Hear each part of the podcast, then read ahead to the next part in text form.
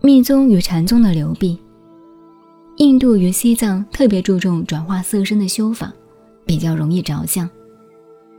达摩祖师出来中土的时候，就知道中土有大乘气象，所以他介绍了禅宗。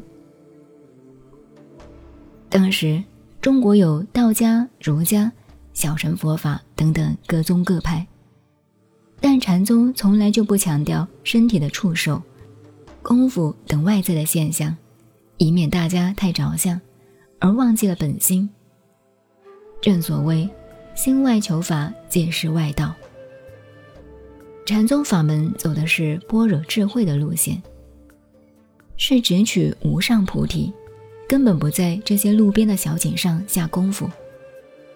但静心是佛也有其流弊，变成了口头禅。不是静心是佛不对，而是众生的智慧不到。所以产生了流弊。其实禅宗真正的中心，是达摩所提出来的行入。一般人都把那些应激教法，如拈花微笑、半喝茶饼，当成是禅。其实即使是禅宗，开始修持也是从小乘修起。小乘都没有修成，还谈什么大乘呢？如鸠摩罗什大师，他修持所走的路线，还是小乘禅观的法门，也就是十念当中念身的白骨观或不净观这一类的法门。禅宗六祖慧能闻金刚经悟道，但仍然要悟后且修，到现在他的肉身还完好无损。所以，禅宗真正成就的。色身也会成就。禅宗天王道悟的故事最能说明禅宗与密宗的不同特点。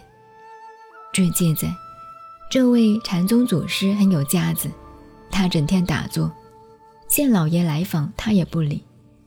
县长被惹恼了，叫人把他扔到河里。结果河里浮出一座莲花，他就坐在莲花上面，因此感化了这位县长。成为他的皈依徒弟。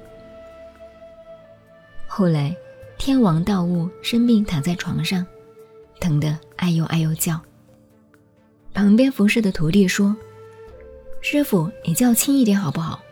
你是悟了道的大和尚，让人听见多丢脸了。您当年的威风哪里去了？”